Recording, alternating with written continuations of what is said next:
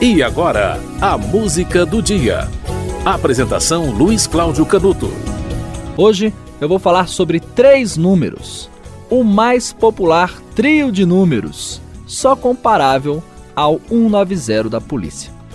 O 007, número de registro do agente James Bond há 40 anos. Olha, quem nunca assistiu um filme de 007, mesmo assim, conhece a música tema Conhece o carro potente do agente secreto? Conhece o olhar canastrão e também as suas conquistas sexuais. O que pouca gente sabe é que James Bond não foi ideia das cabeças criativas de Hollywood, e sim um personagem da literatura criado por Ian Lancaster Fleming, que teve os seus livros vendidos em mais de 15 idiomas e 20 milhões de exemplares.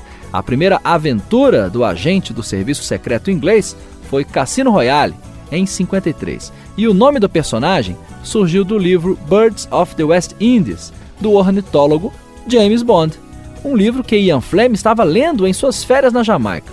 E Ian Fleming quis homenagear o autor daquele livro. Olha, o último livro escrito por Ian Fleming foi O Homem com a Pistola de Ouro. A partir da década de 80, John Gardner começou a escrever os livros de James Bond e mais tarde Raymond Benson e Kingsley Amis.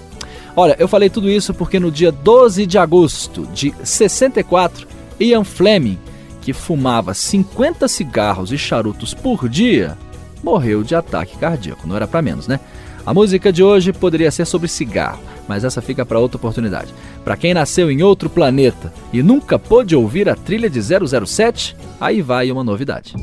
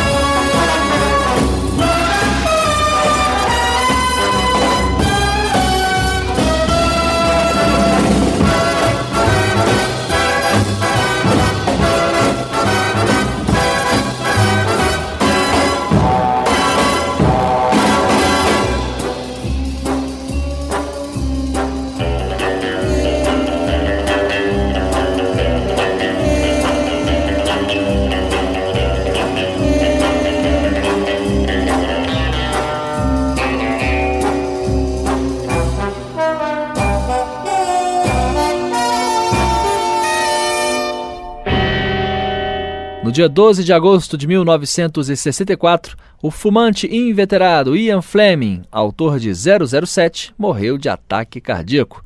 A música que você ouviu foi o tema de James Bond. Amanhã, 13 de agosto, a música do dia está de volta. Não perca.